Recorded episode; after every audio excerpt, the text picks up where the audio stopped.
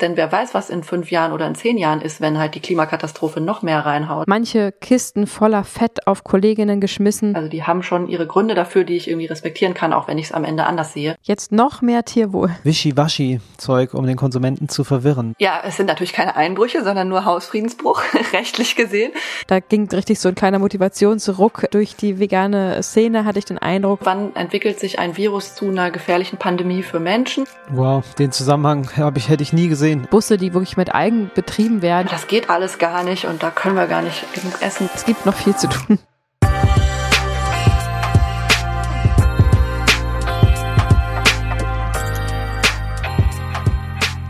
Spätestens, wenn ihr in diesen Podcast aktiv reinhört, dann ist euch schon klar, dass man eigentlich vegan leben sollte. Denn so kann es nicht weitergehen. Alleine schon für den Planeten, aber auch für die Gesundheit und natürlich für die Tiere. Und deswegen haben wir heute Friederike Schmitz im Interview, denn sie hat ein ganz tolles Buch geschrieben. Anders satt, wie der Ausstieg aus der Tierindustrie gelingt. Hm. Ein Buch, was wirklich Hoffnung macht und was eben nicht nur die Probleme aufweist, sondern auch direkt Lösungen mitbringt. Und mhm. das macht einfach nur Mut. Und wir freuen uns auf diese ganz besondere Episode und begrüßen euch erstmal zu Vegan Gesund mit Grund. Der Podcast. Sein Name ist Fabi. Und ihr Name ist Juju. Schön, dass du wieder mit am Start bist. Die Herbstferien hier in Brandenburg neigen sich dem Ende. Gerade sind die Kinder beide in der Wanne und spielen und wir nehmen den Anfang dieses Podcasts auf, denn das Interview haben wir bereits im Laufe der Woche aufnehmen dürfen. Und ich zitter aktuell immer noch, denn am Dienstag werde ich erfahren, was jetzt mit meinem Knie los ist, ob ich mhm. eine OP haben muss oder nicht. Ich habe echt Schiss davor, habe ich gerade auch auf Instagram ein bisschen in der Story berichtet darüber, wie es mir damit geht, wie ich damit umgehe. Und da zittern wir gerade alle so ein bisschen, oder? Ja, auf jeden Fall. Ähm, du bist eingeschränkt, du hast Schmerzen, das äh, zieht mich natürlich mit runter. Und ich muss natürlich dadurch mehr, mehr leisten. Ja. Das ist halt einfach eine sehr anstrengende Situation. Ja. Aber ich hoffe, dass es alles gut läuft und es nur eine Phase ist. Ja, das hoffe ich auch, dass ich wieder ganz gesund werde.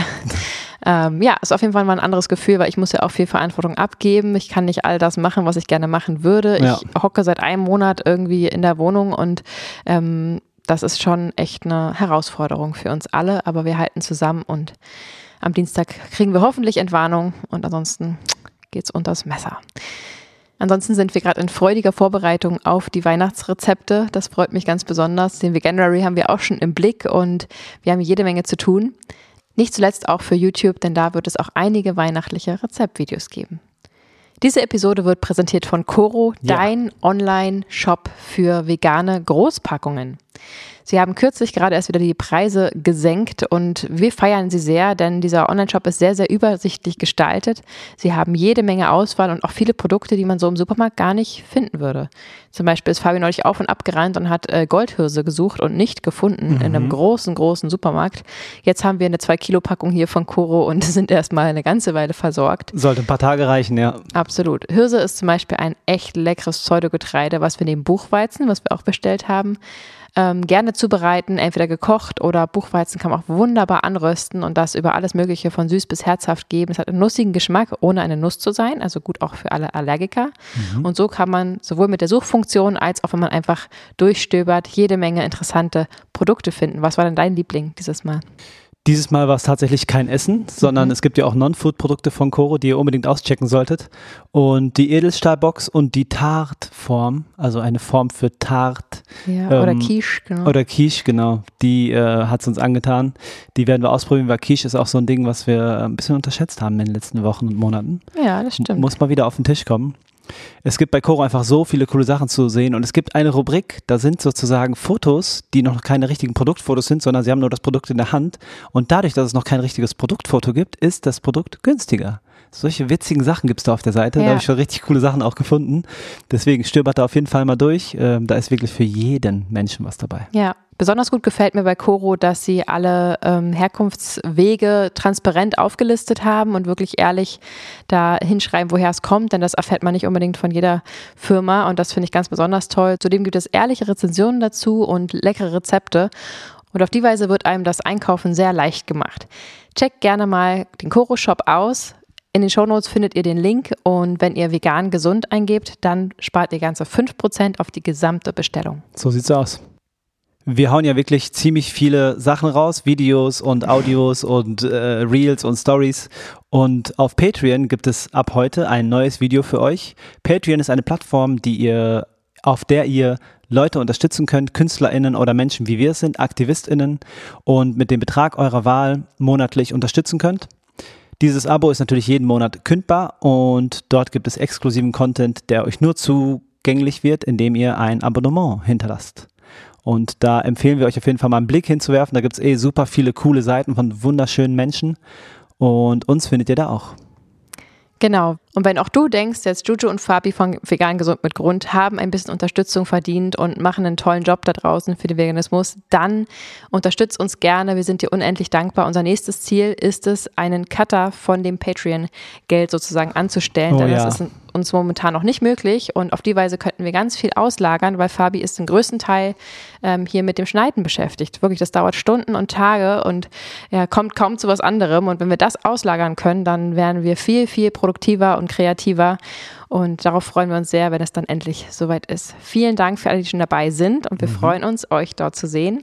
Das neue Video ist ganz schön privat und schön geworden. Ganz genau. Checkt die Show Notes und schaut mal, ob das was für euch ist. Jetzt geht's los. Frederike ist renommierte Tierethikerin, promovierte Philosophin, mehrfache Buchautorin und eine der profiliertesten Stimmen der deutschen Tierrechtsbewegung. Und wir freuen uns sehr, mit dir heute zu sprechen über dieses wundervolle Buch. Grüß dich, liebe Frederike. Hallo, ja, ich freue mich auch. Schön, dass du dir die Zeit nimmst. Ja, gerne, gleichfalls. Sehr gern. Nimm uns doch mal mit. Wann wurdest du vegan und warum wurdest du dann auch noch zur Tierrechtsaktivistin? Ja, also ich muss eigentlich sagen, bei mir hat es ganz schön lange gedauert, weil ich schon zu Schulzeiten das eigentlich für mich ein Thema war. Äh, so Massentierhaltung war da schon in den Medien irgendwie präsent. Das war schon in den 90ern tatsächlich. Ähm, und dann hab's, also war ich mal kurz Vegetarierin, aber dann hat's doch ja noch zehn Jahre äh, und länger gedauert, bis ich äh, dann Vegetarierin wurde und dann Veganerin. Das war 2009. Ähm, und da, ja, habe ich noch mal was gelesen über Milchproduktion und habe mich dann einfach mehr informiert auch über die mhm. äh, Nutztierhaltung und fand das dann alles eben so äh, schrecklich und ähm, so eine Handlung von mir fordernd irgendwie, ja, dass ich dann mich entschieden habe, ähm, das zunächst mal auszuprobieren, dass äh, die vegane Ernährung und dann bin ich halt dabei geblieben und hatte auch ja schnell das Gefühl, dass ne, so ein bisschen diese, dass es teilweise noch so als radikal äh, wahrgenommen wurde, vielleicht noch mehr damals als heute. Aber das kam mir dann sogar ganz gelegen, weil ich dachte, ja, das ist so schlimm, was mit Tieren passiert, äh, ja. dass es auch so eine irgendwie drastische Antwort erfordert. Und ich wollte einfach damit so gar nichts mehr zu tun haben. Mhm. Ja, und dann war es halt auch bald so, dass ich dachte, es, ja, nur dadurch, dass ich jetzt selber das nicht mehr kaufe, hört es ja noch nicht auf irgendwie. Also die Mastanlagen, die Schlachthöfe existieren ja munter weiter und dann habe ich ja. eben geguckt, wie kann ich mich vielleicht auch darüber hinaus engagieren. Ja. Hm. Okay. Oder auch tödlich weiter. Ja, ja. genau. Okay. Ja. ja. total nachvollziehbar. Schön, dass du da diesen Weg dahin gefunden hast und das ja auch so unfassbar früh. Wir sind jetzt ziemlich genau vier Jahre vegan mhm. ähm, und staunen und freuen uns sehr, dass du da so früh schon den Weg hingefunden hast und uns letztendlich ja auch als äh, vegane AktivistInnen ähm, total schon den Weg geebnet hast. Total. Vielen Dank. Ja, ja andererseits war ich dann auch schon 27, ne? Äh, ja. ja. Und also da, also viele andere Leute haben es auch schon vorher, also ja. vorher äh, in, also quasi zum früheren Zeitpunkt, aber auch im jeweiligen Leben früher, ne, schon zu Schulzeiten mhm. oder so, sich dann klar entschieden. Ja, ja. ja trotzdem, 2009 ist natürlich schon äh, so, dass da noch nicht, es noch nicht so in der Masse angekommen ist, wie es jetzt vermeintlich der Fall ist. Das stimmt. Ja. ja. Ich war auch übrigens 27, als ich vegan wurde. Ja, aber ja. da war es ja, da hast du eben den Weg schon geebnet, da war es ja schon viel leichter. Und ich frage mich auch jeden Tag, warum eigentlich nicht früher? Verdammt nochmal. Wieso hat mich keiner drauf gebracht? Und das ja. ist ja auch der Grund, warum wir alle so aktiv sind. Super, mhm. super schön. Jetzt hast du ähm, dein neues Buch geschrieben. Anders satt und es ist auf jeden Fall eine absolute Herzensempfehlung unsererseits an alle ZuhörerInnen. Dieses Buch ist richtig, richtig wertvoll und toll. Wir packen es auf jeden Fall auch in die Show Notes, damit es äh, auch jeder mitbekommt. Wie kam es zu diesem wundervollen Buch und wie lange hat die Arbeit daran gedauert? Ja, äh, erstmal vielen Dank. Freut mich natürlich sehr, dass es euch gefällt. Ähm, ja, sehr. Ja, ich, wie kam ich dazu? Also ich habe halt vorher schon Sachen geschrieben und veröffentlicht eben zum Thema Tierethik ähm, und also so, ne, was sind moralische Gründe äh, pro und contra Tiere essen, Tiere nutzen und äh, habe mich eben in der Tierrechtsbewegung und auch in der Klimabewegung engagiert und ich hatte irgendwie immer noch das Gefühl, so eine bestimmte Position ähm, ist da, also fehlt nicht, aber äh, gibt's noch nicht so viel dazu, wie es eigentlich dazu geben müsste. Ähm, ja. Und diese Position ist eine Tierrechtsposition verknüpft mit ganz konkreten praktischen politischen Vorschlägen. Ähm, weil, cool. genau, ich habe das halt so, ne, ethisch ist das eigentlich sehr klar. Äh, es gibt keine Rechtfertigung dafür, Tiere irgendwie auszubeuten, zu töten, zumal wenn das nicht nötig ist. Aber was folgt daraus jetzt für die gesellschaftliche, politische Ebene? da habe ich halt das Gefühl, dass es sehr oft jetzt aus der Tierrechtsperspektive, aus der veganen Perspektive sehr stark auf einer individuellen Ebene diskutiert wird. Also was ist okay mhm. jetzt für die Einzelperson zu kaufen und zu essen zum Beispiel.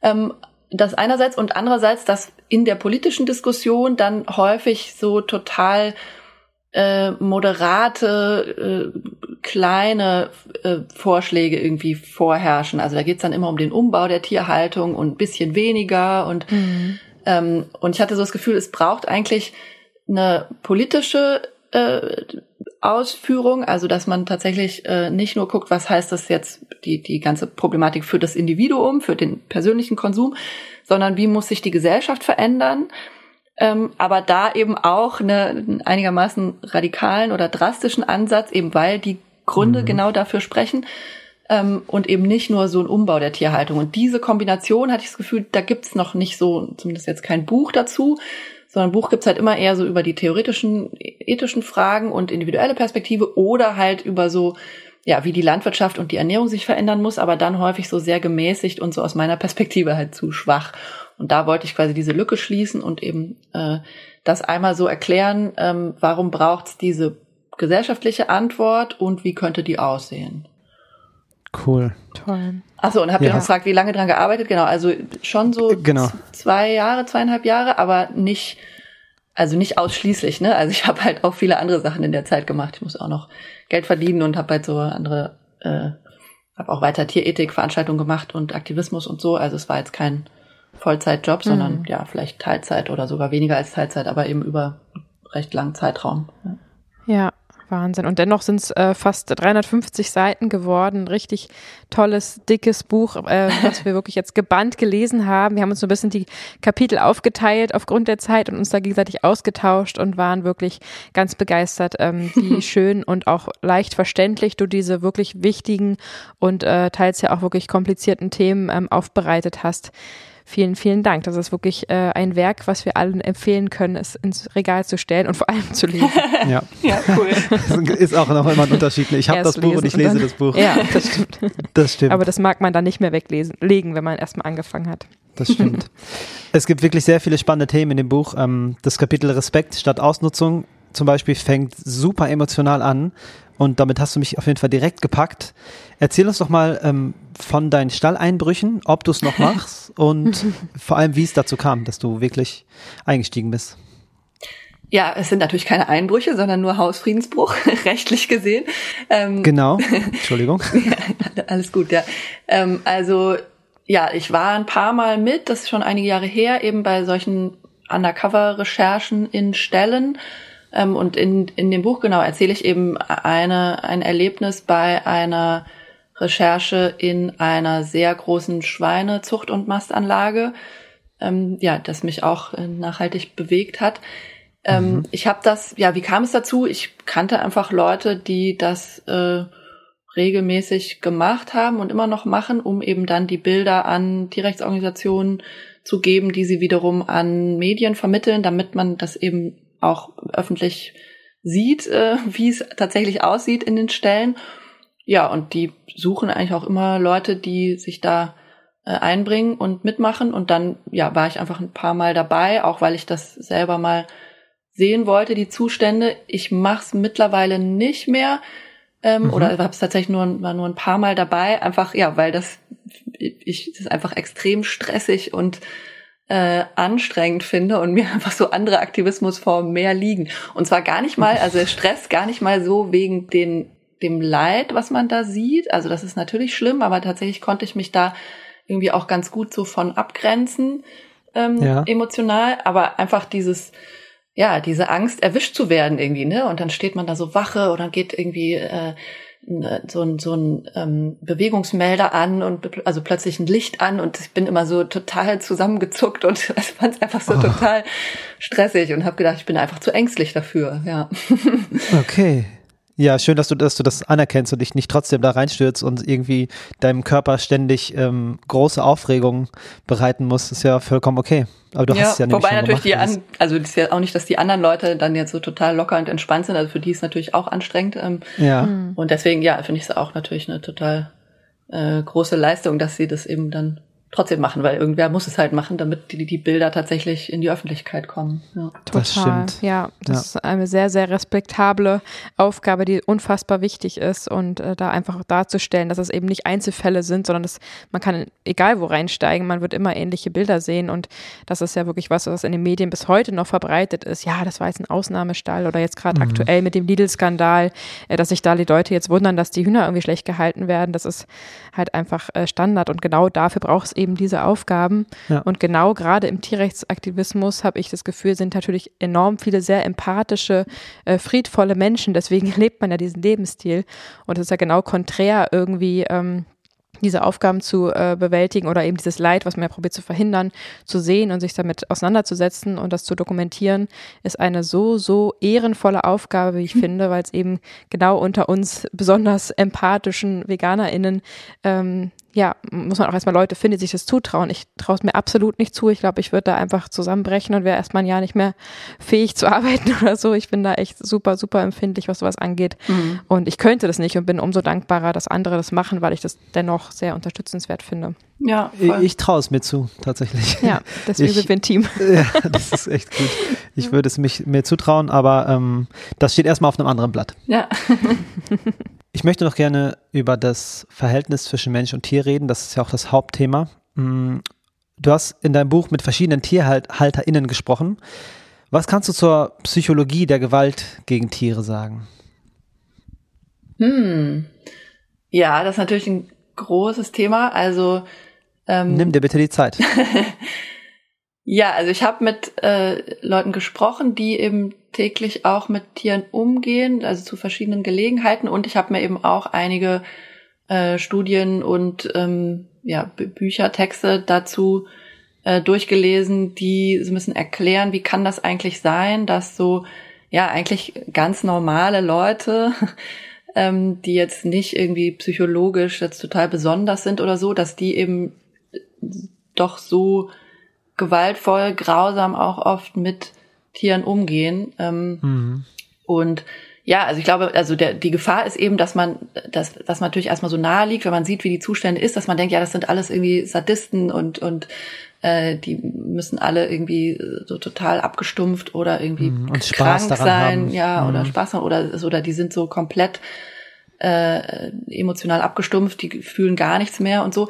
Und also ich meine, natürlich hat das solche Effekte, glaube ich, wenn man also auf einer Routine äh, Basis Tieren Gewalt zufügt, dass man abstumpft. Ähm, aber es gibt eben auch so andere Mechanismen, also so Rechtfertigungsstrategien, ne, dass die ich auch dann erlebt habe im Gespräch, dass die äh, Leute dann immer sagen, ja, aber in anderen Stellen ist es ja noch schlimmer und sie geben sich ja, sie machen so gut wie sie können. Ähm, oder die Verantwortung so verschieben, dass sie das ja nur machen, weil die äh, KonsumentInnen das ja kaufen wollen. Ähm, oder auch dann so äh, Strategien, dass ähm, die, die äh, Bedürfnisse der Tiere irgendwie runtergespielt werden, also dass das für die Ferkel ja schon voll okay ist, wenn die da auf so ein paar Quadratmeter irgendwie ihr ganzes Leben verbringen, weil die ja da mhm. immerhin äh, gut zu essen haben und nicht frieren müssen und so und dass sie eben auch andere Bedürfnisse haben, das wird dann so ähm, eben nicht so richtig wahrgenommen, aber genau, also es sind, glaube ich, alles Strategien, die irgendwie auch umgekehrt zeigen, dass es den Leuten eben nicht egal ist, ne, sondern dass die schon auch da ja. äh, Probleme so wahrnehmen und dann eben sich das irgendwie so zurechtlegen müssen, um sich selber ja trotzdem als gute, anständige Menschen irgendwie sehen zu können. Ähm, und das sind dann irgendwie auch Ansatzpunkte natürlich, wo man anknüpfen kann, aber gleichzeitig sind auch die Verteidigungsmechanismen dann so stark. Ne? Also das eben, deswegen gibt es auch so eine sehr starke Abwehr immer gegen allem, was so an Kritik kommt oder gegenüber TierrechtlerInnen auch besonders, dass die mhm. immer so ja als totale Outsider, die haben eh keine Ahnung und ähm, da so abgewehrt werden, um eben diese Kritik oder dieses Gefährdung vom eigenen Selbstbild irgendwie nicht zuzulassen, vielleicht, ja. Verstehe. Ja, der, der Mensch probiert eh immer sich selbst zu sagen, ich mache alles richtig, so wie ich es mache, ich kann oder halt, ich kann auch es gerade eh nicht ändern und es ist so, wie es ist. Das sind natürlich ähm, einfache Gedankenmuster, die mhm. den Menschen leicht fallen. Und gleichzeitig gibt's mhm. dann eben auch immer wieder so Situationen, also da habe ich jetzt gar nicht äh, speziell so viel von erlebt, aber auch von anderen gehört, zum Beispiel von Sarah Heiligtag in der Schweiz, die ja äh, Tierrechtlerin und Landwirtin ist und diesen Lebenshof Hof Narr betreibt und ja. die mittlerweile schon über 100 äh, tierhaltende Betriebe beraten hat beim Ausstieg aus der Tierhaltung. Also da mhm. wenden sich eben immer mehr äh, TierhalterInnen auch an sie, die hören wollen, was könnte denn ein Ausweg sein, wie könnte es denn gehen. Und da ist dann oft, glaube ich, so, dass sobald einmal dieser so ein Bann irgendwie oder so ein, so ein Wall quasi gebrochen ist an mhm. äh, vermeintlicher Notwendigkeit und Rechtfertigungspaket und so weiter und die einmal so wirklich den Gedanken zulassen, man könnte es auch ganz anders machen, man könnte auch einfach die Tiere nicht ausbeuten, nicht töten, ähm, mhm. dass die dann häufig auch ja da sehr ähm, emotional sind und sehr ähm, ja sehr einen Perspektivwechsel vollziehen, der dann auch sehr beeindruckend ist, finde ich, ne, von eben wow. Tiernutzenden ja. zu ja, die dann Lebenshöfe betreiben, sich für vegane äh, Lebensweise einsetzen und so und ähm, eben gerade dann umgekehrt aus der eigenen Erfahrung heraus dann äh, auch ganz anders nochmal zeigen können, wie wichtig das ist vielleicht. Ne? Also die haben natürlich nochmal einen anderen auch eine andere Position so in der Debatte, so ein ehemaliger Tierhalter oder eine ehemalige Tierhalterin als eben ja die vermeintlich ahnungslosen TierrechtlerInnen. ja. ja. Das ja. stimmt. Aber ich muss auch an Peter Hübner gerade denken, der ehemalige Metzger. Mhm. Der hat ja auch diese ganz spezielle Perspektive und diese ähm, sehr tiefgehende Leidenschaft, den Tieren jetzt besonders was Gutes zu tun, weil er ihnen so lange was Schlechtes getan hat und das halt ihm bewusst geworden ist. Mhm. Ja. ja, ich verstehe, was du meinst. Ja. Ach, jetzt oh, klingelt es bei uns. Geklingelt. Entschuldige bitte, einen Moment. ja.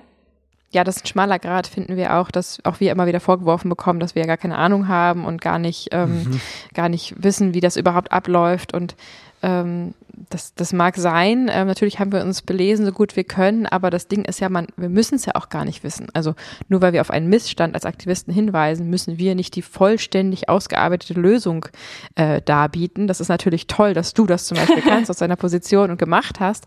Aber ähm, ich sehe das gar nicht in unserer Verantwortung. Wir argumentieren so gut wir können, aber wir müssen natürlich jetzt nicht den kompletten Agrarwendeplan äh, vorlegen, sondern wir weisen eben darauf hin, dass da ein Missstand ist und der ist definitiv da und den können wir auch belegen und das kann auch keiner ähm, äh, also es wird viel probiert, aber man kann es ja eigentlich nicht ähm, beschönigen, sage ich mal, dass da ähm, ja, Mord und Totschlag stattfindet. Und ja. ähm, das ist eben unsere Aufgabe, darauf hinzuweisen. Und dann ist es eben die Aufgabe der Politik ähm, und der Lobbys, die Missstände zu korrigieren. Ja, voll. So. Mhm. Hm. Aber da hast du ja einfach eine richtig tollen ähm, Möglichkeit gefunden mit deinem Buch Anders satt, wie der Ausstieg aus der Tierindustrie gelingt. Also du hast da eben genau das zu deinem Thema gemacht im Buch und deswegen sind wir auch umso gebannter dabei, das zu lesen, weil das eben wirklich echte Lösungsvorschläge bringt, wenn auch für viele vielleicht ganz schön radikal, oder? ja, aber das ist, glaube ich, eben auch in Anbetracht der Lage angemessen. Ja. Ja, ganz genau. Anders äh, geht's nicht. So mit äh, winzig kleinen Veränderungen, ähm, die teilweise ja sogar zum Negativen wieder, also es gibt ja Veränderungen, manchmal sind die aber sogar nicht mal zu positiven, sondern zum Negativen, mhm. ähm, die da so passieren. Ähm, damit kommen wir einfach nicht voran. Und wenn man überlegt, dass in Deutschland jeden Tag über zwei Millionen Nutztiere, sogenannte Nutztiere geschlachtet werden, dann haben wir da echt noch viel zu tun und ähm, radikal beziehungsweise schnell sollte es auf jeden Fall mhm. gehen. Ne? Ähm, Friederike, hast du Erfahrung damit, also wie gehen Menschen damit um, wenn du faktenbasierte Informationen bringst, diese aber radikal sind. Äh, es ist trotzdem so, dass es bei den Leuten, dass sie sozusagen nur das Radikale hören und deswegen zumachen, obwohl die Fakten eigentlich für sich sprechen. Was sind da deine Erfahrungen? Das hm, ist ganz unterschiedlich, glaube ich. Mhm. Also Würdest du es überhaupt radikal nennen? ja, doch. Also ich verwende radikal schon quasi in einem positiven Sinne, ne, an die, okay. an die Wurzel gehend und tatsächlich auch mhm. eine grundlegende Transformation, nicht nur äh, Kosmetik oder nicht nur kleine Reformen. Mhm. mhm. Ähm, cool. Ja, ist unterschiedlich. Also je nachdem, wenn es jetzt um Einzelpersonen geht, dann je nachdem, wie offen die sind. Also ich habe auch schon mit Leuten, die äh, tatsächlich eine ganz andere Position hatten, aber dann darüber irgendwie sinnvoll diskutiert. Aber natürlich gibt es auch viele, die dann quasi, sobald sie merken, das sind jetzt so drastische oder radikale Forderungen, dass die dann komplett zumachen. Und auch so in der politischen Debatte, sage ich mal, ist das ja häufig auch so eine Art Ausschlussgrund. Ne? Also dass äh, zum Beispiel jetzt so Bauernverband oder teilweise auch Politik äh, gesagt ja. hat, ja, mit den Tierrechtlern muss man eigentlich gar nicht reden, weil die ja die Tierhaltung abschaffen wollen. So und also das ist dann, ja. das reicht dann, äh, um, um okay. zu sagen, das ist jetzt kein interessanter Gesprächspartner, ähm, mhm. weil es halt nicht drum geht, wie die Tierhaltung verbessert werden könnte. Darüber wollen sie dann oft reden, ähm, mhm. sondern um so eine Grundsatzkritik und dann sehen die nicht den Sinn darin, also wenn man es jetzt wohlwollend interpretiert oder äh, quasi nicht wohlwollend interpretiert, ist dann ja sie äh, lehnen das halt ab, weil sie dieser Position auch gar keinen Raum geben wollen in der Debatte mhm. quasi. Wow, ja. und das Szenario gibt's gar nicht in ihrer Welt. Ja, genau. Ja. Oder es, das Szenario ist eben gefährlich für sie, weil sie das eben ja nicht wollen. So rum. Ne? Mhm. Ja. Spannend. Ach, es gibt viel zu tun. Du hast ein ganzes Kapitel über Zoonosen und Zivilisationskrankheiten geschrieben. Mhm. Ähm, und schreibst da, was ist Gesundheit uns wert? Und beginnst das Kapitel ähm, mit dem darauf hinweisen, dass es eben nicht nur tierrechtliche Probleme gibt, ähm, überhaupt Tiere zu halten und zu nutzen und ähm, eben in Massentierhaltung äh, zusammenzufärchen, sondern dass es ja sogar auch einen sozialen Aspekt hat. Also wir haben auch schon auf Straßeninterviews und ähnlichem ähm, in Diskussionen gehört, ja, wir fangen erstmal bei den Menschen an, so was soll ich mir so um Tiere kümmern, wenn es so viel Leid der Menschen gibt, aber dass eben auch die Menschen, die in der Tierindustrie ähm, arbeiten, wie du es auch gerade schon erwähnt hast, aber auch bis hin halt zu den Fleischverarbeitern, zu den SchlachterInnen, ähm, dass da einfach unmenschliche Bedingungen oftmals herrschen, hast du ganz gut äh, dargelegt. Ich kann ja gleich ein kleines Zitat vorlesen, ähm, was du in deinem äh, Buch geschrieben hast. Die Vorarbeiter haben uns am Hinterkopf gepackt, manche Kisten voller Fett auf Kolleginnen geschmissen und uns ausgeschimpft, dass wir schneller machen sollen. Das ist sozusagen der, mhm. der Ton, der da äh, nicht selten angebracht wird. Und auch den Menschen selbst geht es ja in dieser Massentierhaltung eben gar nicht so gut. Mhm. Ja, wie kamst du dazu, dieses Thema auch mit aufzugreifen in deinem Buch? Also tatsächlich, genau. Ich habe das in dem Gesundheitskapitel untergebracht, obwohl es mhm. eigentlich, also es passt da nur so halb mhm. rein, weil es natürlich eigentlich nochmal ein, ein weiteres, weiterer Grund ist, äh, eben ja. Ungerechtigkeit gegenüber Menschen. Ähm, und ja, also weil ich das eben auch schon seit Jahren so äh, mitbekomme und die Kritik daran eben auch sehr wichtig und nachvollziehbar finde, ja, wie äh, schlecht mhm. es den ArbeiterInnen in der Tierindustrie geht. Ähm, ja. Also wir haben zum Beispiel auch von, ich bin ja auch in dem Bündnis gemeinsam gegen die Tierindustrie aktiv und da war das für uns auch immer ein wichtiges Thema, also einer von mehreren Gründen, diese Industrie zu kritisieren und die Abschaffung zu fordern, eben was da äh, an Schlachthöfen und häufig auch mit migrantischen ArbeiterInnen äh, passiert. Und mhm. das ist ja dann auch ja endlich, kann man sagen, durch die Corona äh, Situationen an den Schlachthöfen stärker in der Öffentlichkeit auch diskutiert mhm. worden. Ja. Also, dass man da dann plötzlich gesehen hat, weil sich da so viele in kurzer Zeit angesteckt haben, wie schlimm eigentlich die Arbeitsbedingungen, aber auch die Lebensbedingungen sonst sind, also wie die eben in so Massenunterkünften unter häufig schlechten hygienischen Bedingungen, äh, ohne Privatsphäre und so eben da äh, leben müssen und äh, mhm. äh, schlecht bezahlt werden unter sehr hohem Druck und eben auch gesundheitlich sehr äh, problematischen Bedingungen dann arbeiten müssen. Also es ist dann häufig sehr kalt und äh, mhm. die verletzen sich auch dann ne, mit den, ist, man muss mit scharfen Messern da hantieren in der Zerlege, äh, im ja. Zerlegebereich zum Beispiel. Und ähm, ja, ich habe ja dann auch so aus Interviews mit äh, einem Arzt zum Beispiel da zitiert, der eben die Leute auch behandelt in seiner Praxis. Und ja, also es ist einfach eine Ausbeutung von Tieren natürlich sowieso an den Schlachthöfen, aber auch von Menschen äh, weil es halt nur um die Profite der Konzerne da letztlich geht. Ja, ja das total. Wollte ich eben auch darstellen, ja, um das so als weiteren Grund, so kann es nicht weitergehen zu mhm. zeigen. Ja. Genau, du hast da ja auch wirklich einen ziemlich schlüssigen Kreislauf aufgestellt, zu sagen. Also wir haben es ja alle mitbekommen, Corona ähm, war eine zoonotische Krankheit, die letztendlich dann wiederum in der Massentierhaltung ähm, unter diesen Bedingungen der MitarbeiterInnen ausgebrochen ist und da wiederum für viel Leid gesorgt hat. Schlussendlich aber eigentlich dadurch kam, dass wir Menschen eben in den Naturkreislauf eingreifen und eben die Tiere ähm, ja zu unserem Nutzen machen. Mhm. Ähm, darauf gehst du ja eben auch ein, wie überhaupt Zoonosen entstehen und dass Corona ja dabei nicht die erste Krankheit war. Wie entsteht denn so eine Zoonose und wie kann man das künftig eventuell sogar verhindern? Ja, also äh, eigentlich sind das zwei Sachen, die dann auch ähm, verknüpft sind mit der Tierindustrie. Also Zoonosen generell sind natürlich einfach Krankheiten, die von Tieren auf Menschen überspringen. Ähm, und die, also gibt es natürlich seit Menschengedenken, weil es immer schon Kontakt zwischen äh, Tieren und Menschen gibt. Und ähm, das heißt, es ist nichts Neues, jetzt auch nichts, was jetzt durch die Tierindustrie alleine irgendwie verursacht worden wäre. Gab es natürlich auch schon vor der äh, der Industrialisierung der Tierhaltung. Ähm, ja. Aber natürlich, genau, hat es auch viel mit Nutztierhaltung schon immer zu tun, aber auch mhm. nicht ausschließlich. Naja, und jetzt ähm, ist es so, dass es vor allem zwei Faktoren sind. Und zwar einmal ist es die Zerstörung von Ökosystemen und die Landnahme quasi von Menschen, ähm, weil dadurch äh, eben auch, ähm, also einmal natürlich da mehr Kontakt stattfindet mit ähm, Tieren und möglichen Krankheiten, die die haben in der Natur quasi, ne, weil wir einfach die Ökosysteme zerstören und den Tieren quasi immer mehr auf die Pelle rücken.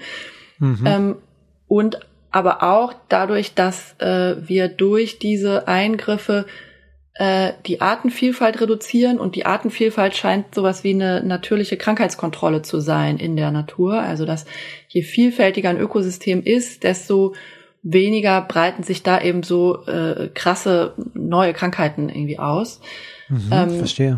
Und das heißt, äh, dass ja durch diese ähm, Vernichtung von Ökosystemen und Inanspruchnahme von immer mehr Flächen wir eben auch äh, das Risiko erhöhen, dass wir da, also dass dann Krankheiten, die bisher nicht bei Menschen waren, dann eben auf Menschen überspringen. Mhm. Und natürlich ist dann wiederum die Tierindustrie ein zentraler Faktor bei der Inanspruchnahme von Land und Zerstörung von Ökosystemen, ja, weil die einfach viel mehr Land äh, braucht als ja Erzeugung von ähnlichen pflanzlichen Produkten, also Abholzung, Abholzung von Regenwäldern natürlich, aber auch ähm, ja generell äh, die die Nutzung von Land für unsere Zwecke ähm, wird wesentlich vorangetrieben von der Tierindustrie. Also das ist quasi der eine Faktor. Und der andere Faktor ist dann Zoonosen, die in der Tierindustrie selber entstehen, also in Stellen. Ähm, und da äh, ist so Stichwort Vogelgrippe oder auch Schweinegrippe. Ähm, das sind eben Viruserkrankungen, die in der industriellen Tierhaltung typischerweise entstehen. Also die Vogelgrippe wird da zwar übertragen von Wildvögeln häufig, mhm. Und deswegen wird das auch häufig so dargestellt oder es klingt so, als ob die Wildvögel irgendwie da auch die Ursache wären. Das ist aber nicht so. Das sagen auch eben so seriöse Institutionen, Friedrich-Löffler-Institut in Deutschland zum Beispiel, die sagen, dass mhm. die äh, krank, wirklich krankmachenden Varianten von der Vogelgrippe tatsächlich typischerweise in industriellen Geflügelanlagen entstehen äh, weil sie da eben so besonders gute Bedingungen vorfinden, äh, um, also Viren finden da quasi besonders gute Bedingungen vor, um zu mutieren, sich zu verändern ähm, und sich so zu etablieren, weil da eben ja, Zehntausende, typischerweise Zehntausende Vögel, äh, die genetisch fast gleich sind, auf engstem Raum zusammengesperrt sind. Ähm, das ja. heißt, da können sich Viren total schnell ausbreiten, können selbst von toten Tieren noch wieder auf andere überspringen. Ach ähm, was. Okay, und dann, krass. was so in der Natur ist das, ne, funktioniert das dann eher so, wenn halt ein Virus schnell zum Tode führt, dann stirbt halt das Tier so schnell, dass es dann halt auch kaum noch andere ansteckt. Aber wenn mhm. halt das Huhn in der Geflügelmastanlage, äh, in der Hühnermastanlage stirbt, dann laufen ja die anderen da trotzdem halt drüber und durch und so. Ähm, ja, und deswegen breiten sich da neue Viren eben schnell aus und etablieren mhm. sich so und gelangen dann eben wieder nach draußen, wo sie auch dann Wildvögel anstecken und das ist ja auch ein Riesenproblem. Also jetzt äh, sind auch ganz viele Wasservögel an der Ostsee die letzten Jahre, Zehntausende von Wasservögeln an der Vogelgrippe gestorben. Ne? Also das sind so, mhm. so weitere Effekte irgendwie der Tierindustrie. Also wir nutzen, quälen und töten nicht nur die tatsächlichen Nutztiere, sondern wir sorgen für Krankheiten, die dann halt Wildtiere töten. Ähm, und ja. natürlich auch häufig sehr leidvoll. Also irgendwas habe ich da gelesen von so bestimmten Schwalbenarten. Sind das Seeschwalben? Muss ich nochmal gucken. Ähm, aber da sind eben Zehntausende an der Vogelgrippe gestorben und häufig äh, Elternvögel, die eben auch Junge zu versorgen hatten, ne? die dann also in den Nestern ver äh, verendet sind, einfach verhungert. Ja. Und das ist auch so leid, an das man dann gar nicht denkt bei der Tierindustrie, aber das natürlich irgendwie auch damit zusammenhängt. Ja. Wow, den Zusammenhang habe ich hätte ich nie gesehen. Also dass es sozusagen überschwappt von der äh, industriellen Intensivtierhaltung rüber zu den Wildtieren. Das ist ja heftig. Genau, und dann besteht natürlich die Gefahr, dass es auch auf Menschen überspringt. Ähm, und die Vogelgrippe, also es gibt ja verschiedene Varianten und ähm, einige von denen sind auch schon auf Menschen übergesprungen. Und ähm, zum Beispiel bei einer hat das dann auch eine Todesrate von irgendwie mehr als der Hälfte, also von sozusagen ne, 100 Leuten, die sich angesteckt haben, sind 50 gestorben. Wenn man das jetzt mit Covid vergleicht, ist es also einfach krass, krass, krass viel äh, okay. Hm. tödlicher. Äh, ja. Allerdings war das eben so, dass das insgesamt nur ein paar hundert Leute sich angesteckt haben, weil die Ansteckung halt relativ äh, schwierig ist, sag ich mal. Äh, also die Ansteckung von den Hühnern auf Menschen äh, passiert halt tatsächlich nur manchmal, auch wenn die Menschen Kontakt hatten mit den Vögeln. Und dann äh, gibt's halt keine oder zumindest fast keine Ansteckung von Mensch zu Mensch. Und ähm, das heißt, ah, das ist so eine Eigenschaft, okay. ne? Wann entwickelt sich ein Virus zu einer gefährlichen Pandemie für Menschen? Dafür muss er sehr krankmachend sein. Ähm, er muss aber auch sehr leicht übertragen werden können. Äh, mhm. und das war jetzt halt bei der Vogelgrippe bisher noch nicht der Fall, aber könnte eben jederzeit passieren. Ne? Also die mutieren halt fröhlich ja. weiter. Ähm, und ja, die nächste Variante könnte eine sein, die eben auch äh, von Mensch zu Mensch übertragbar ist und dann eben für eine krasse neue Pandemie sorgt. Also deswegen ist das halt schon so aus rein egoistischer menschlicher Perspektive so total absurd und unvernünftig, diese äh, Mastanlagen, diese Geflügelanlagen äh, so aufrechtzuerhalten, die eigentlich so Virenzuchtstationen sind. Ja, absolut. Du hast es ja auch im Buch beschrieben, welche Krankheiten auch aus der Vergangenheit ähm, eben schon umgegangen sind, die auch alle auf äh, Tiere zurückzuführen sind. Äh, von, von der Pest bis ähm, HIV sind ja. ja. einfach Krankheiten, die einfach alle schon auf diese Weise entstanden sind und ein riesen Problem darstellen natürlich. Und unser Ferienkind kommt hier gerade. Kannst gerne noch ein Hörbuch hören. Entschuldige bitte. Also die Geschichte hat uns ja gezeigt, dass da schon ähm, ja etliche Krankheiten entstanden sind und weil Fabi jetzt gerade sagt, das äh, schockiert dich so, äh, die Schweinepest zum Beispiel haben wir ja auch ähm, in der Episode mit ähm, Peter gehört, dass die ja. eben auch durch die Treibjagden, die afrikanische Schweinepest ja auch nach Deutschland letztendlich kam durch Drückjagden und Co., dass einfach die Tiere auch in der Wildnis ihr ähm, auch durch die Menschen wiederum durch die Jagd ähm, ihre Gebiete ver, ähm, verlassen müssen, weil sie einfach bedroht sind und dadurch natürlich Krankheiten sich noch schneller ausbreiten können. Das ist ja echt ein riesen, riesen Problem und spannend, dass du das ähm, in dem Buch so gut aufschlüsselst.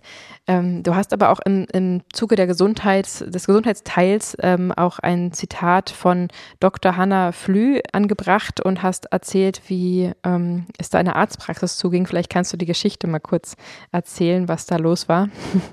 Ja, genau. Also da habe ich mit einer Ärztin gesprochen, die eben äh, in Mecklenburg-Vorpommern eine Hausarztpraxis hat.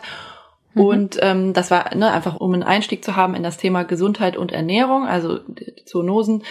Und das war ein Thema in dem Gesundheitskapitel. Und das andere ist eben, äh, wie wirken sich eigentlich die aktuell üblichen Ernährungsweisen aus auf äh, die Gesundheit von Menschen. Also das hatte sie mir erzählt, die Geschichte von einem Patienten, der eben hohen Blutdruck hatte, hohen Cholesterinspiegel und das sind mhm. äh, das sind beides Risikofaktoren auch für Herzinfarkte und Schlaganfälle und dass sie dann halt immer versucht und auch bei dem äh, man versucht hat, äh, das auch so als eine Option zu präsentieren. Natürlich kann man das jetzt medikamentös behandeln, aber man kann eben auch viel daran schon verändern, indem man die Ernährung umstellt und natürlich sich auch mehr bewegt. Also es sind ja verschiedene Faktoren. Ja. Ähm, und dieser Patient hat es eben dann äh, mit der Ernährungsumstellung versucht und vorher hat sie erzählt, hat er praktisch jeden Tag Buletten oder Bockwurst gegessen mhm. und jetzt dann eben nach der Umstellung äh, mehr Gemüse, Vollkornprodukte, Hülsenfrüchte. Und dann hatten sich tatsächlich innerhalb von drei Monaten die Werte deutlich verbessert. Ähm, und Super. die ähm, die Hanna, die Ärztin, genau, sagt auch immer, wenn dann Patienten tatsächlich dazu bereit sind, viele sind das nicht, Aber wenn, dann ist das auch total schön so zu sehen und zu begleiten, weil die sich einfach wirklich schnell besser fühlen und ähm, ja, ohne dass man da jetzt mit der äh, mit irgendwie Medikamenten, die ja auch immer Nebenwirkungen haben, da irgendwie rangehen mhm. muss, äh, dann eben wirklich eine, ja, eine Verbesserung auch der Lebensqualität erreichen kann. Ähm, genau, was natürlich schön. jetzt nicht heißen soll, ne? Ich finde das auch gefährlich, wenn man jetzt sagt, die Ernährung ist irgendwie so das Einzige und dann, wenn man sich nur genug, mhm. genug äh, wenn man sich nur gut ernährt, dann wird man nicht krank oder dann braucht man nie Medikamente. Ja. Das stimmt natürlich nicht. Ähm, aber ja. es ist trotzdem, glaube ich, ja ein wichtiger Faktor für die Gesundheit und auch fürs Wohlbefinden. Ja. Absolut. Ja, ist auf jeden Fall ein wichtiger Punkt und man sollte es nicht als, als Heilmittel, Heilmittel irgendwie anpreisen, aber wenn man zum Beispiel ein Problem mit dem Cholesterinspiegel hat, was ja ein ernstzunehmendes Problem ist, ähm, was ja eben auch zu Herzinfarkten oder, oder ähm, anderen Krankheiten kommen, führen kann und man dann die tierischen Produkte weglässt, die einzig und allein Cholesterin enthalten, im Gegensatz zu pflanzlichen, die eben kein Cholesterin enthalten, dann ist ja irgendwie logisch, dass wenn man das weglässt, dass das Problem mit dem Cholesterin behoben ist und ohne irgendwelche Blocker oder Medikamente einnehmen zu müssen. Und mhm. das ist eben ein hoher Preis für viele Menschen, weil sie eben denken, sie müssen ihre Genuss und Gewohnheit ähm, dafür opfern und ähm, ja, das ist die Tablette für viele Menschen irgendwie verlockender, mhm. aber schön, dass du da so eine ähm, eine Erfolgsgeschichte auf. Wobei, glaube ich, es gibt, glaube ich, auch Fälle, wo das dann, also weil, wo es dann trotzdem noch besteht. Also es gibt auch VeganerInnen mit Cholesterinproblemen äh, meines Wissens. Also das das heißt, genau, aber ja. in vielen Fällen natürlich hilft das dann gut, ja. Ja, ja, ja, der Körper produziert ja auch selber Cholesterin, aber ähm, das ist auf jeden Fall ein, ein guter Hebel. Ein weiteres wichtiges Thema, was du ansprichst, ist die Klimakatastrophe und Gerechtigkeit. Die Zeit zu handeln ist jetzt, schreibst du. äh, ist das ein Thema, was dir auch schon lange am Herzen liegt oder hast du jetzt speziell fürs Buch da viel Recherchearbeit betrieben und dich da noch mehr reingekniet? Ja, sowohl als auch. Also tatsächlich beschäftigt mich das auch schon länger. Ähm, nicht so lange wie das Thema Tierethik, Tierrechte, sondern ich habe mhm. da auch noch, wie ich jetzt sagen würde, eine lange Leitung gehabt. Das ist dann auch, als ich eigentlich schon politisch aktiv war, noch ein paar Jahre gedauert hat, bis ich tatsächlich auch das Klimathema so richtig äh, so an mich rangelassen habe, vielleicht auch. Mhm. Ähm, und dann habe ich mich aber auch meine Zeit lang bei Extinction Rebellion engagiert, so äh, in der Anfangsphase in Deutschland, das war 2019, ähm, mhm. habe ich da viel gemacht, ja, weil mich das einfach dann auch so richtig nochmal gepackt hat. Also wie krass eigentlich diese Klimaveränderung ist, dass es da wirklich um alles geht, um das irgendwie Leben auf der Erde im Ganzen, ähm, um, um die Zukunft äh, und auch schon die Gegenwart vieler Menschen. Also deswegen auch Thema Gerechtigkeit. Das ist natürlich einmal eine, ein Problem für uns selber und unsere Nachfahren, mhm. ähm, die Klimakatastrophe. Aber es ist natürlich auch und äh, in vielen Hinsichten noch viel stärker ein Problem für Menschen anderswo, also im globalen Süden, die weniger dazu beigetragen haben als wir hierzulande und äh, aber noch viel stärker betroffen sind. Und letztlich auch für Tiere natürlich, die auch von der Klimakatastrophe betroffen sind.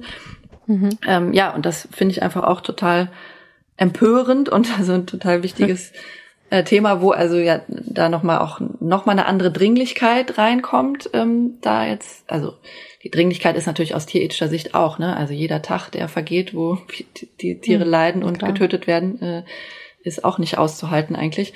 Ähm, genau, aber das ist also finde ich selber auch ähm, einen, einen zentralen Grund für den Ausstieg aus der mhm. Tierindustrie. Und ja, habe mich dann eben fürs Buch auch nochmal da durch die ganzen verschiedenen Studien gewälzt und ja, habe dann eben auch nochmal äh, gesehen, nicht nur wie krass so der der Einfluss ist von der Tierindustrie, sondern auch wie groß eigentlich der Hebel ist, da positiv äh, auch äh, damit was zu bewirken. Ne? Weil eben, wenn man die Tierhaltung tatsächlich drastisch abbauen würde, äh, dann spart man ja nicht nur Emissionen ein, sondern man kann zugleich auch Flächen gewinnen, auf denen man dann aktiv Klimaschutz machen kann durch Renaturierung ja. und, äh, und dadurch eben Treibhausgase einlagern kann. Und das ja, ist eigentlich eine total große Chance, tatsächlich der, die Klimakatastrophe zumindest ein Stück weit abzubremsen, abzumildern und äh, ja, die man sich eigentlich nicht, also die wir uns nicht entgehen lassen dürften. Das stimmt, da hast du recht. Ich habe auch auf deiner Webseite, schreibst du auch regelmäßig Blogartikel zusätzlich zu deinen Büchern, die du schreibst und habe da auch jetzt gerade ganz aktuell einen Artikel von dir gefunden zum Thema klimafreundliche Weidehaltung. Darüber schreibst du auch im Buch. Ja. Ähm, das ist ja gerade, geht ja gerade wirklich mm, vermehrt durch die Medien, dass die Leute eben merken, es findet ein Umbruch statt. Wir müssen irgendwie ähm, versuchen, wenn wir weiterhin Fleisch verkaufen wollen, ähm, das irgendwie positiver konnotieren, weil es einfach ja der Fleischkonsum glücklicherweise zurückgeht, stark zurückgeht, wenn auch nicht schnell genug. Ähm, und da natürlich gerade irgendwie händeringend nach Argumenten gesucht wird, das eben weiterhin diesen Fleischkonsum ähm, zu rechtfertigen. Und ja, da ist eben diese klimafreundliche Weidehaltung gerade ein ganz großes Thema. Vielleicht kannst du dazu nochmal was sagen. Ja, also tatsächlich ist das also auch schon äh, ein paar Jahre wird das so immer mal wieder gesagt, aber ich habe auch den Eindruck, dass es noch stärker geworden ist, jetzt gerade diesen Sommer. Also mhm nachdem das Buch schon fertig war, äh, gab es noch mal so ein paar Medienartikel, äh, auch so ein Podcast-Gespräch äh, bei NTV, was dann auch irgendwie in so RTL-News äh, weitergetragen wurde, äh, wo so ein Demeter-Berater Ulrich Mück ähm, tatsächlich äh, sogar sowas gesagt hat wie, wir sollten alle mehr Rindfleisch essen, was also wirklich komplett absurd ist. Ja. Wow. ja. Und genau, also es gibt Leute, die, glaube ich, aus echter Überzeugung und nicht, weil sie jetzt die Fleischindustrie als Ganze irgendwie rechtfertigen wollen, äh, die sich aber trotzdem für eine bestimmte Form von Weidehaltung einsetzen, weil sie sagen, mhm. das ist also dann unter bestimmten Umständen, wenn das eben die, die Rinder dann auch eigentlich nur von der Weide ernährt werden und wenn das äh, mit einem äh, guten Weidemanagement verbunden wird und so, dann soll das einmal für die Artenvielfalt gut sein und sogar möglicherweise fürs Klima irgendwie zumindest weniger schlecht als jetzt so eine intensive Stallhaltung mit Kraftfutter vom Acker. Und da mhm. ist tatsächlich ein Kernwahrheit auch drin. Also tatsächlich ist eine, zum Beispiel eine Milchproduktion auf der Weide äh, weniger klimaschädlich als äh, eine Milchproduktion mit Kraftfutter. Äh, und es stimmt auch, dass Weidehaltung unter ganz bestimmten Umständen Vorteile für die Artenvielfalt haben kann. Also je nachdem, womit man es vergleicht, natürlich wieder. Ähm, ja. Aber genau. Und, ähm, und, und ich würde auch sagen, dass jetzt so irgendwie kleine äh, Bio-Rinderbetriebe, wo die Rinder tatsächlich vor allem von der Weide ernährt werden, dass das jetzt wahrscheinlich nicht so die erste Adresse ist, die man jetzt, also ne, wenn es darum geht, wir schaffen jetzt den Ausstieg aus der Tierindustrie, dann äh, muss die erste Adresse natürlich schon irgendwie die, die großen Betriebe und die äh, intensive und industrielle Tierhaltung sein. Ähm, und genau, insofern, und ich kenne halt auch so aus der Agrarwende-Szene und so aus der kleinbäuerlichen Bewegung, sage ich mal, auch Leute, die das vertreten, dass so eine bestimmte Form von Weidehaltung irgendwie sinnvoll ist. Und das finde ich zumindest irgendwie nachvollziehbar und kann das irgendwie, also die haben schon ihre Gründe dafür, die ich irgendwie respektieren kann, auch wenn ich es am Ende anders sehe. Ähm, aber es gibt, also genau, jetzt vielleicht, warum sehe ich das anders? Weil tatsächlich die äh, Weidehaltung auch unter diesen Umständen nicht klimafreundlich ist. Sie ist halt nur weniger klimaschädlich. Ähm, aber gerade mhm. durch die Methanausstöße äh, der Rinder ähm, bleibt es quasi unterm Strich eine Nahrungsmittelproduktion, die eben ja, Treibhausgase verursacht und sehr viel Land in Anspruch nimmt, dass man eben wiederum durch Renaturierung besser für den Klimaschutz nutzen könnte. Und mhm. ja, pflanzliche Milch dann zum Beispiel hat einfach viel geringeren äh, ja. Treibhausgasausstoß. Und deswegen würde ich sagen, mhm. ja, das ist nicht die große Alternative, als die es dann häufig dargestellt wird. Und das sollte mhm. jetzt im Hinblick auf die, wo wir eigentlich hinwollen, aufs Ziel oder auf, auf die Utopie, würde ich sagen, auch diese Art von Tierhaltung muss aufhören. Ähm, also aus Klimasicht, tierethisch dann sowieso. Ähm, und also das heißt, da streite ich mich dann mit den Leuten, auch wenn ich die, ne, die Argumente irgendwie nachvollziehbar finde, auch darüber. Und jetzt ist aber das, das äh, Wichtige noch, dass eben diese Argumente ganz häufig eben jetzt nicht so nachvollziehbar irgendwie äh, äh, respektierbar verwendet werden, sondern eben eigentlich so als Greenwashing eben von jeder Art von Tierhaltung. Und ich glaube, das passiert, wenn auch der äh, Ulrich Mück dann, obwohl der selber auch natürlich Demeter-Berater ist, deswegen für eine Biotierhaltung irgendwie zumindest mhm. eintritt. Aber ne, auch bei Demeter werden die Kühe dann noch mit Kraftfutter ernährt. Und mhm. auch Bio-Rinderhaltung findet zum Beispiel auf Moorböden statt, was so fürs Klima so komplett äh, äh, mhm. schädlich ist. ähm, und also, und ich glaube, das wirkt halt in der Debatte so, ne, sobald man sagen kann, ja, hier äh, gibt es diese klimafreundliche Weidehaltung, äh, dann denken die plötzlich Leute wieder, ah ja, dann kann ich ja weiter Fleisch essen und dann isst man halt auch wieder jedes Fleisch und eben nicht nur das, ja.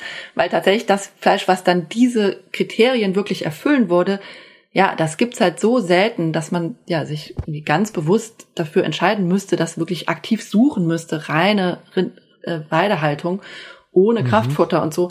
Das gibt's jetzt nicht im Supermarkt oder so. Und also deswegen ist das, glaube ich, häufig so ein typisches Greenwashing oder sich selber was vormachen. Ah ja, Weidehaltung ist irgendwie gut fürs Klima und deswegen kann ich jetzt so weitermachen wie vorher. Und deswegen gefällt das natürlich auch jetzt der Fleischindustrie als Ganzer so ziemlich gut und die machen überall auch international so Programme, selbst so McDonalds und irgendwelche, also Massenverbraucher von Rindfleisch, die sagen dann, ja, wir unterstützen jetzt irgendwie Regenerative Grazing Programme und so, ähm, ohne dass die Kriterien irgendwie klar sind. Und ähm, ja, also deswegen muss man, glaube ich, da auch einfach total äh, vorsichtig und skeptisch sein, was solche Begründungen dann angeht. Ja. Auf jeden Fall, ja. Ach ja, ich kann es immer nur wieder sagen, es gibt noch so viel zu tun. ähm, du schreibst auch in deinem Buch, dass sich der Fleischkonsum pro Person in Deutschland zwischen 1950 und 1990 mehr als verdoppelt hat. Mhm. Und das ist äh, ganz klar auch zurückzuführen auf die Politik, die damals gemacht wurde, dass das wirklich massiv äh, beworben und äh, subventioniert wurde. Ähm, und auch das hat sich ja bis heute nicht großartig geändert. Würdest du sagen, jetzt mit der Ampelkoalition ähm, hat sich da schon was getan in Richtung mehr Grün? Und ähm, ja, also wie kommt das überhaupt, dass die Politik sich derart einmischt und wie ist so die Zukunftsperspektive aus deiner Sicht? Ja, also, naja, in der Vergangenheit, das war halt politisch gewollt, ne, billige Lebensmittel und auch billige Tierprodukte, das hat man gefördert und gleichzeitig eine ähm, irgendwie starke, stabile Landwirtschaft. Und das heißt, es gab und gibt immer noch verschiedenste Subventionen, die LandwirtInnen unterstützen. Und eben ja, wichtiger Teil davon fließt in die Tierwirtschaft. Ähm, da beschreibe ich ja auch oder gehe ich auch ein auf so eine Studie, an der ich mitgearbeitet habe, die letztes Jahr erschienen ist, äh, wo wir mhm. rausgearbeitet haben, dass jedes Jahr über 13 Milliarden Euro an öffentlichen Geldern in die Tierindustrie fließen. Ähm, das sind, das sind nicht nur so direkte Subventionen, sondern auch so entgangene Steuern, wie zum Beispiel durch die äh, vergünstigte Mehrwertsteuer bei tierischen Produkten. Ähm, mhm. Der größte Teil davon, äh, auch von den Subventionen, sind jetzt auch nicht Subventionen, die quasi gezielt in die Tierhaltung fließen. Also manche schon, wie so Stallbauprämien und so. Äh, aber äh, viele sind auch ähm, Subventionen, die quasi insgesamt so in die Landwirtschaft fließen. Und wir haben das dann halt aufgeteilt ähm, anhand der Fläche, äh, die Tierhaltung beansprucht, äh, beziehungsweise anhand der wirtschaftlichen Relevanz der Tierhaltung, also dass eben doch mehr als die Hälfte auch der landwirtschaftlichen Betriebe irgendwie schwerpunktmäßig von der Tierhaltung leben. Mhm. Ähm, und deswegen fließen eben auch quasi die ganz allgemeinen normalen Subventionen für die Landwirtschaft zu einem großen Teil irgendwie teilweise indirekt, teilweise direkt auch in die Tierwirtschaft. Und ähm, ja, das heißt, es wird massiv gefördert. Äh, und daran hat sich jetzt seit der neuen Regierung nichts geändert. Ähm, mhm. Und ich, ich, sehe auch nicht, dass da große Änderungen geplant sind. Also jetzt äh, kommt diese Tierhaltungskennzeichnung äh, die ab 2023 mit Schweinefleisch losgehen soll, also wo ja. eben so ein verpflichtendes Label drauf soll auf die Schweinefleischprodukte. Und das soll auch verknüpft werden ja mit einer Milliarde Euro äh, Förderung für Umbauten von Stellen und laufende K Kosten für mehr Tierwohl in Anführungsstrichen.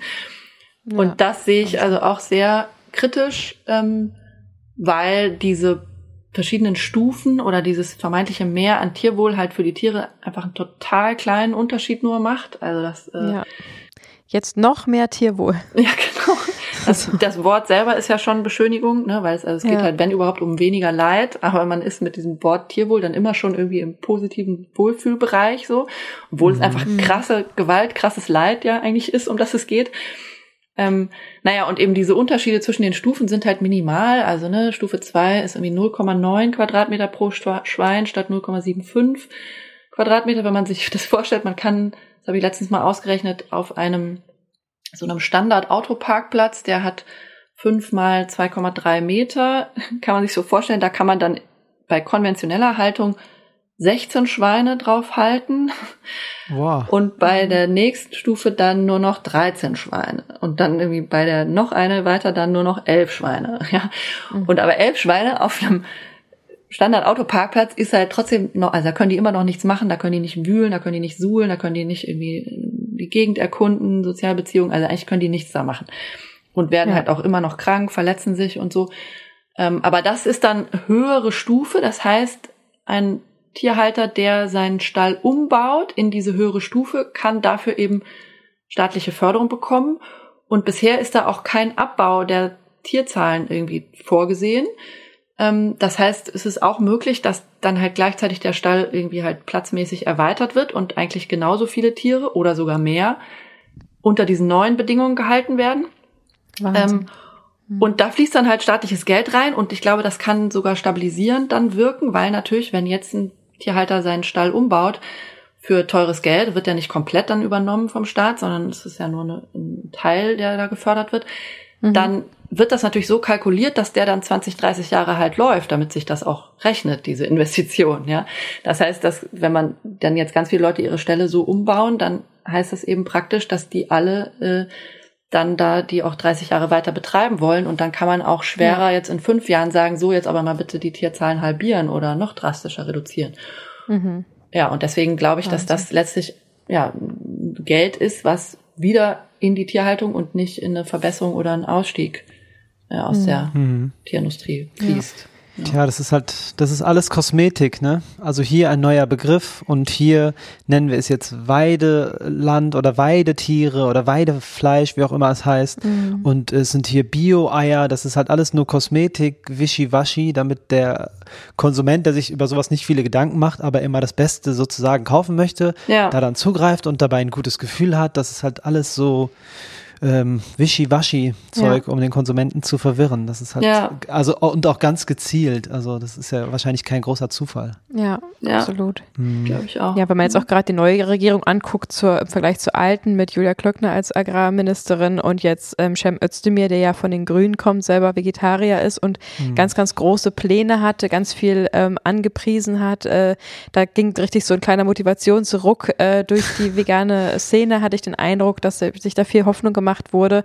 Und ich persönlich bin jetzt keine Politik-Expertin, ähm, aber habe den Eindruck, dass es jetzt doch immer und immer mehr ähm, ja, alte Formen annimmt und auch äh, ein Cem Özdemir jetzt immer mehr auch von der Lobby irgendwie eingenommen wird und ja, manipuliert, unter Druck gesetzt, wie auch immer man das formulieren möchte und habe das Gefühl, dass er da sehr einknickt mit seinen ursprünglichen Plänen. Siehst du das ähnlich? Ja, sehe ich auf jeden Fall ähnlich, dass ähm, mhm. da kaum was passiert, was nicht auch, also ja gut, jetzt im Unterschied vielleicht zur Klöckner wird das jetzt ein verpflichtendes, äh, verpflichtende Tierhaltungskennzeichnung.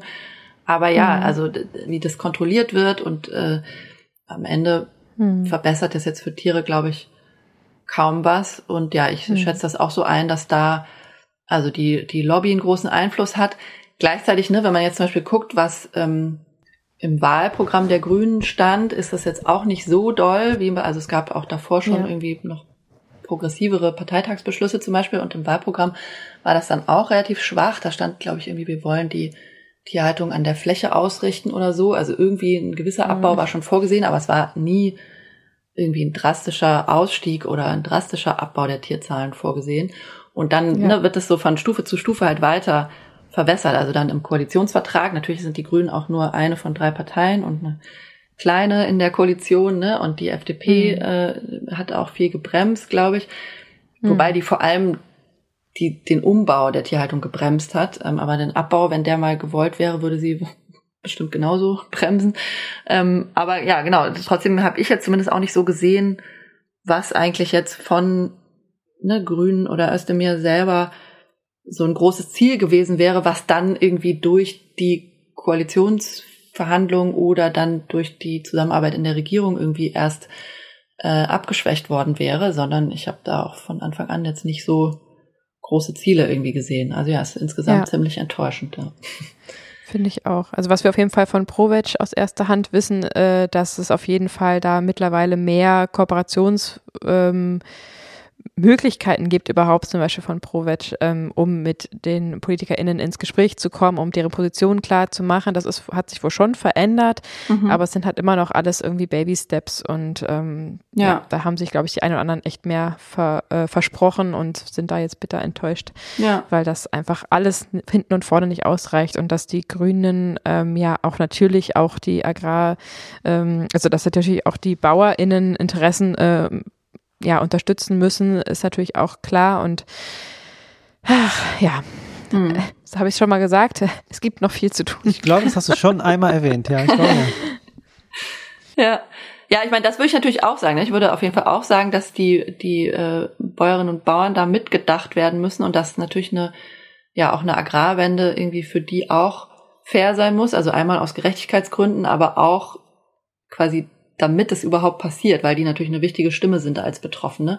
Also das ist schon okay, aber mhm. die, ne, die Frage ist dann eben, was, wie nimmt man die mit oder mit welchen Maßnahmen und Angeboten? Und ich finde es eigentlich umgekehrt, fände ich es halt viel fairer, auch den LandwirtInnen gegenüber, jetzt mhm. mal so eine große Transformation anzustoßen und zu sagen, Leute, ja. aus den und den Gründen geht es halt nicht mehr so weiter mit der Tierindustrie und jetzt gibt's Förderung und Beratung für eben alternative Einkommensquellen als Tierhaltung. Ähm, und ne, anstatt jetzt die alle ihre Stelle umbauen zu lassen, denn wer weiß, was in fünf Jahren oder in zehn Jahren ist, wenn halt die Klimakatastrophe noch mehr reinhaut und so, ja. ähm, ob die dann tatsächlich ihre Stelle so weiter betreiben können, wie sie jetzt das halt planen mit den Investitionen. Ja.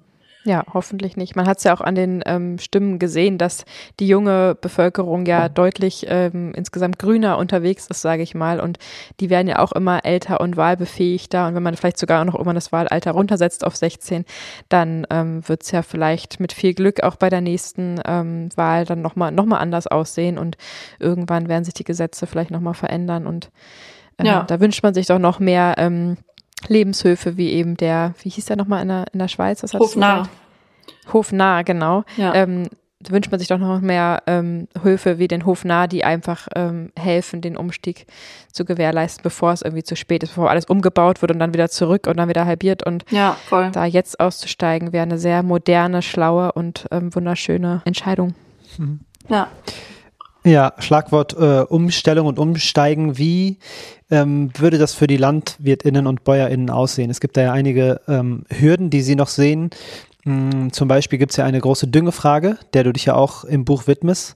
Ähm, das heißt, es werden vegane Lebensmittel hergestellt, Obst und Gemüse, aber sie werden mit tierischen ähm, Dung gedüngt. Hm. Okay, weiß nicht so super ausgedrückt. äh, wie kann man denn zum Beispiel diesen Punkt umgehen, dass man keine tierischen Exkremente ähm, auf sein mhm. Essen legt? ja. das hat keiner vor, so direkt.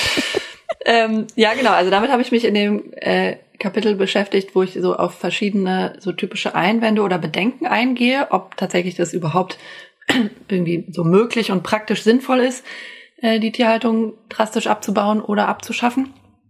Und ähm, ja, heute wird ganz viel mit äh, Exkrementen von Tieren gedüngt und zwar ja Gemüse, Obst, aber auch äh, natürlich Getreide mhm, und ja. ähm, oder halt Ackerkulturen insgesamt. Und äh, ich habe dafür, also einmal habe ich äh, mich mit dem bio-veganen Anbau, also mit dem oder mit dem veganen Ökolandbau beschäftigt. Ähm, da gibt's auch schon einen Anbauverband, der auch zertifiziert äh, Betriebe. Das ist der Förderkreis biozyklisch veganer Anbau. So. Genau, den das haben wir bald auch im Interview. Die Anja. Genau. Ah ja, genau. genau.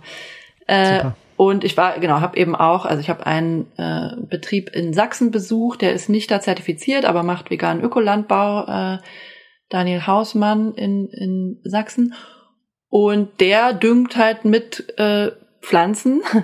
Das heißt, er mhm. baut dann zum Beispiel äh, Leguminosen, also die Hülsenfrüchte an, die ja über ihre Wurzeln, die Knöllchenbakterien da, können die Stickstoff in den Boden bringen und dann kann man die, also den Aufwuchs auch selber, zum Beispiel wenn man Kleegras anbaut, hat man Aufwuchs, den kann man kompostieren und dann damit andere Flächen düngen, aber auch da, wo die Hülsenfrüchte gewachsen waren, da bleibt dann eben auch Stickstoff im Boden, ähm, so dass man dann quasi danach, ne, über die Fruchtfolge, dann hat, kann man danach eben äh, andere Pflanzen anbauen, die dann wiederum diesen Stickstoff benutzen können.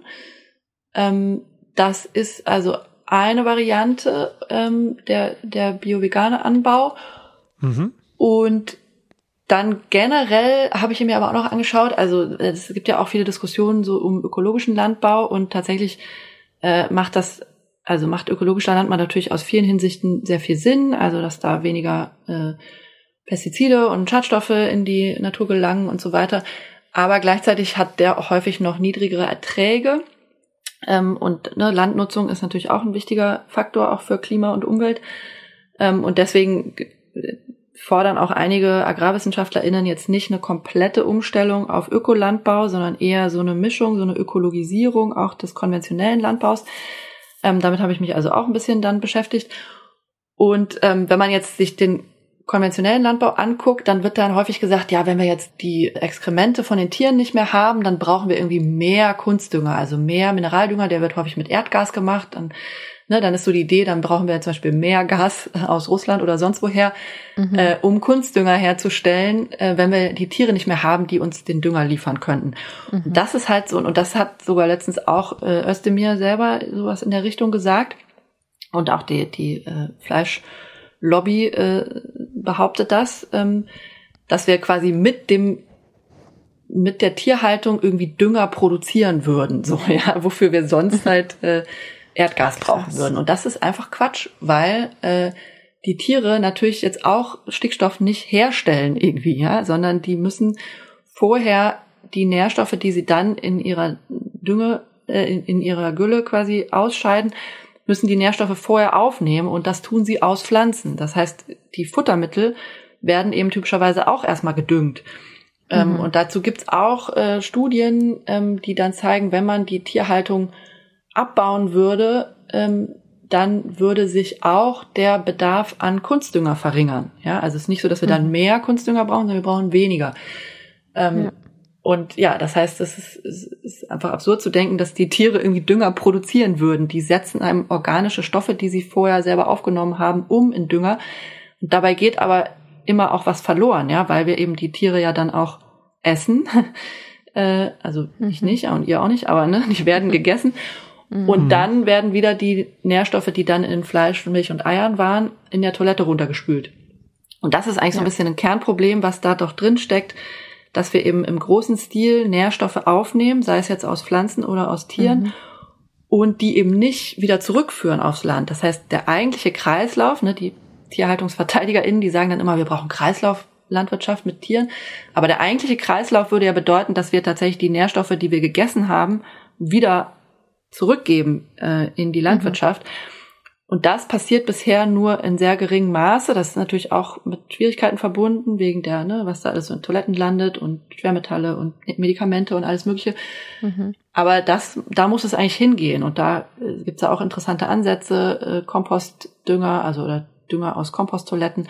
Oder auch so Sachen, was halt tatsächlich schon passiert. Phosphor ist ein anderer wichtiger Nährstoff, der wird jetzt schon rückgewonnen in Klärwerken. Ähm, da sind die Klärwerke auch verpflichtet, das zu erhöhen, die Rückgewinnung, weil das halt auch genau was ist, was möglicherweise irgendwann knapp wird äh, und was mhm. jetzt ja dann im, in der Schweinegülle zwar drin ist, aber nur weil die Schweine eben vorher Pflanzen mit Phosphor gegessen haben. Ja, zumal wenn man überlegt, wie viele Nutztiere wir haben, wie viel Gülle die produzieren und wie viel Gülle wir letztendlich ähm, vermeintlich für die äh, Düngung der Pflanzen benötigen, wenn es ja auch anders geht, ähm, steht es in keinem Verhältnis. Also es ist ja so viel Dünger übrig, der sozusagen einfach die Böden übersäuert und dann wieder darum den Anbau erschwert und ähm, uns die ganzen Böden auslaugt und das einfach langfristig ein Riesenproblem ist. Also ich sehe das auch so, dass das einfach gar keine Lösung ist. Ja, das kommt noch hinzu, dass es halt heute natürlich auch absurd ist, dann zu sagen, wir haben irgendwie zu, wir brauchen irgendwie mehr Gülle oder wir können die Gülle nicht reduzieren, weil sie, also regional zumindest es ja zu viel davon gibt. Also das ist ja. teilweise natürlich ein, könnte man das durch eine Verteilung lösen, also dass halt in den Intensivtierregionen fällt halt mehr Gülle an, als da ausgebracht werden kann, sinnvoll. Aber mhm. es gibt andere Regionen in Deutschland, wo weniger Tierhaltung ist könnte man theoretisch damit dann düngen, aber es macht irgendwie auch keinen Sinn, jetzt halt damit Lastwagenladungen irgendwie über hunderte von Kilometern die Gülle irgendwie zu transportieren. Nee, gar nicht. Es gibt noch viel zu tun.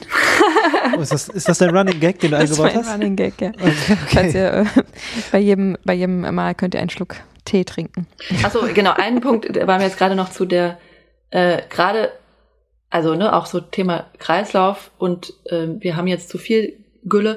Das liegt natürlich auch daran, dass wir ganz viel Nährstoffe importieren. Ne? Also die ganzen importierten Futtermittel, das sind ja praktisch mhm. importierte Nährstoffe. Also wir ja. holen im großen Stil auch aus Südamerika und USA, wo halt so Soja dann herkommt, äh, quasi Nährstoffe, ähm, die wir dann hier äh, auf die Äcker, beziehungsweise dann irgendwann landen die natürlich auch im Meer und in Gewässern und so. Also deswegen haben wir, also es ist auch ein Grund, warum wir, obwohl wir die ganzen Nährstoffe in den Toiletten wegspülen, die wir gegessen haben, dann trotzdem häufig zu viele Nährstoffe in der, äh, in der Landschaft haben, äh, weil wir eben auch Nährstoffe importieren, die wir nicht zurückführen. Also auch deswegen ist es kein Kreislauf.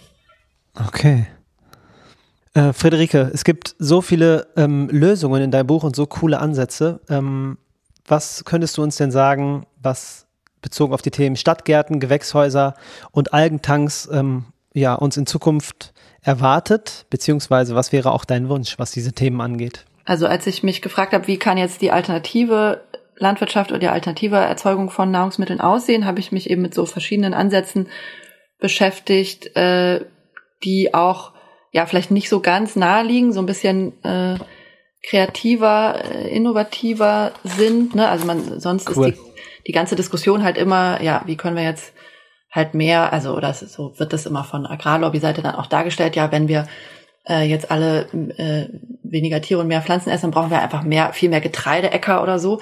Und also einerseits natürlich nicht, weil wir ja die Futtermittelflächen sparen, aber genau, ich finde es eben auch spannend zu gucken, was gibt's noch so für Weisen, Nahrungsmittel zu erzeugen. Ähm, und eine Weise ist eben ähm, die, die Stadtgärten oder Urban Gardening oder auch Privatgärten. Mhm. Also das wird dann auch leicht so als Nische so ein bisschen runtergespielt oder als ja so ein nettes Hobby.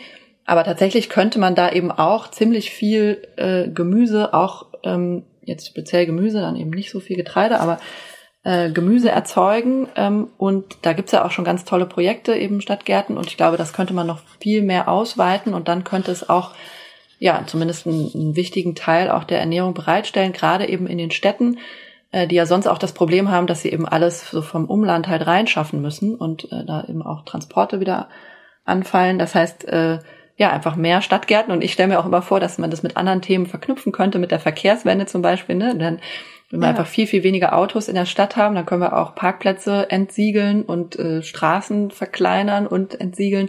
Und dann haben wir plötzlich ganz viel Fläche, wo wir auch Gemüse anbauen könnten oder wo Leute ja. eben selber mhm. in, in Gemeinschaft ähm, Sachen anbauen könnten. Super ähm, Gedanke, ja. genau, dann Gewächshäuser ist natürlich auch was, dass es diese ähm, äh, auch ähm, Gemüse und Salat und so äh, ja teilweise in so großen ähm, ja, Gewächshäusern ähm, in der Stadt produziert werden. Da bin ich selber noch so ein bisschen, also das finde ich so ein bisschen ein komplexes Thema. Lohnt sich das dann wirklich auch so vom Energieeinsatz und so weiter? Mhm. Aber finde ich auch erstmal spannend. Natürlich hängt es auch davon ab, wie die Energie dann äh, erzeugt wird und so. Also genau, würde ich auch weiter verfolgen. Ähm, und Algentanks ist halt noch so ein Ding, äh, ja, wo ich auch einfach was gelesen habe, dass so ein, äh, so manche LandwirtInnen das eben schon machen, auch äh, als Zusatzstandbein, teilweise neben der Tierhaltung ähm, oder auch schon statt Tierhaltung. Und ja, das sind also ne, Algen so, ähm, auch so Mikroalgen, die viele Vitamine, Mineralien enthalten, die mhm. zum Beispiel als Nahrungsergänzungsmittel angeboten werden aber aus denen man auch Speiseöl gewinnen kann teilweise, ähm, weil sie zum Beispiel Sonnenenergie besser verwerten als andere Nutzpflanzen. Ähm, und da, genau, also da ist auch die Forschung und die ganze Praxis erst am Anfang. Also es gibt irgendwie Hunderttausende mhm. von Algenarten. Ähm, mhm. Und ja, vielleicht ist das auch ein, äh, ein Feld, was so als ne, eine Option von vielen, was auch TierhalterInnen, LandwirtInnen machen könnten, statt Tierhaltung in, ja, sind so ja. Algentanks Pilze ist auch noch eine Weise, ne, was auch teilweise schon machen, äh, statt mhm. Schweinestall dann Pilzfarm. Also es gibt, glaube ich, einfach so sehr viele Möglichkeiten. Ich glaube, es ist auch wichtig, sich gedanklich so ein bisschen dazu befreien und zu gucken, ja, was, äh, wenn wir wirklich mal gucken, wie, was sind äh, noch weitere Arten, Nahrungsmittel zu erzeugen, dann gibt es einfach so viele Möglichkeiten, auch gerade mit Pilzen, ja, da könnte ich auch noch ganz viel zu sagen, aber ne, ja. also das ist, ja, ist einfach so viel möglich, um so ein bisschen diese ja, diese, die, auch ein bisschen dogmatische Haltung, so, ah, das geht alles gar nicht und da können wir gar nicht genug essen und wie soll das gehen und so, äh, sich davon so ein bisschen zu lösen und zu sagen, ja, also wenn Menschen auch ein bisschen positive Eigenschaften haben, dann ist es doch auch irgendwie Lösungen zu finden und kreativ zu sein und äh, ja, andere Möglichkeiten auch zu entwickeln. Ja. Total schön. Ja, und das kann ja auch total äh, direkt proportional irgendwie passieren. Also in dem Moment, wie wir weniger äh, sogenannte Nutztiere nutzen, um auch zum Beispiel Leder zu produzieren und parallel dann aber ähm, da, wo vorher Leder produziert wurde, jetzt äh, Pilze anbauen, um Lederimitate äh, herzustellen oder so. Ja. Es ist ja eine direktes, ähm, eine direkte Nachfrage, die entsteht. Wenn das eine wegfällt, kann das andere das ersetzen und das ist einfach nur die moderne Form, das dann umzusetzen. Und ich glaube, da wird uns in der Zukunft noch ganz, ganz viel erwarten. Wir sind auch riesige Algenfans. Ich habe da auch schon tolle Modelle gesehen, wie zum Beispiel in sich drehenden Litfaßsäulen. Ähm, äh, zwischen den Werbeplakaten sozusagen Algentanks ähm, eingebaut sind, die dann einfach ähm, ja, Algen produzieren und sogar den Strom produzieren, um sie sich drehen zu lassen oder in Bussen, cool. also Busse, die wirklich mit Algen betrieben werden, die wiederum auf den Dächern montiert und so. Also da gibt es so tolle kreative Ansätze, ähm, weil es einfach wirklich nur Licht und Wasser braucht und mhm. ähm, wahnsinnig schnell geht mit dem Wachstum und da steckt so viel ähm, Energie und Nährstoffe drin, dass es, glaube ich, ein riesiges Zukunftsthema ist was uns ja. auch sehr interessiert. Und ich glaube, da wird uns noch vieles ähm, in der Zukunft erwarten, ja, was einfach alles direkt proportional ersetzen soll, so im Optimalfall. Mhm. Ja, ich sehe da auch sehr großes Potenzial.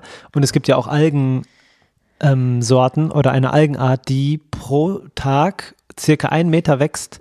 Das sind ja dann auch, ähm, das ist ja dann total super, wie viel da einfach ähm, die Natur uns zur Verfügung stellen könnte, ja. wenn wir, wie du es so schön gesagt hast, Friederike, diese starren Gedankenmuster, die ja weltweit vertreten sind, wenn wir die auflösen und andere Gedanken zulassen und kreativ an diese ganzen Themen rangehen. Ja, ja. voll.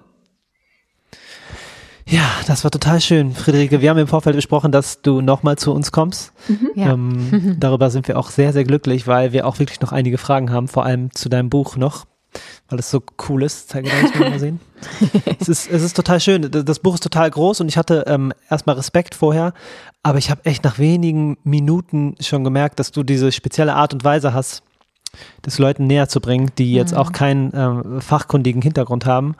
Und deswegen macht das Buch einfach extrem viel Spaß. Absolute Empfehlung an das Satt, wie der Ausstieg aus der Teeindustrie gelingt. Hört, hört unbedingt rein. Gibt es das als Hörbuch? Überhaupt? Äh, noch nicht, nee. Warum sagst du? noch nicht. Vielleicht. Äh, lest bitte mal rein, lest es bitte euch durch. Und, der Podcaster. Ähm, genau. Der Mehrwert ist gigantisch. genau. Ja, danke. Ja, ganz frisch erschienen. Wir packen es auf jeden Fall in die Show Notes auch ja, rein, dass klar. ihr gerne einen Link habt. Vom Ventilverlag ist das erschienen und ähm, ja, dicke, fette Empfehlung. Das war Teil 1 von 2. ähm, wir wollen weiter mit dir sprechen. Es gibt noch äh, genauso viele Kapitel, äh, die übrig sind, die wir noch nicht besprochen haben heute. Es wird also weiterhin spannend. Äh, es gibt also in Kürze den zweiten Teil. Wir freuen uns, dass du wieder mit dabei bist. Wir würden uns jetzt freuen, wenn du dir die Zeit nimmst, eine kleine Bewertung für diesen Podcast dazulassen und wünschen dir, liebe Friederike, einen wunderschönen Tag und freuen uns ganz doll aufs nächste Gespräch. Ja, danke. Ich freue mich auch schon. Super. Sehr schön. Vielen Tausend Dank. Dank. Mach's gut. Tschüss.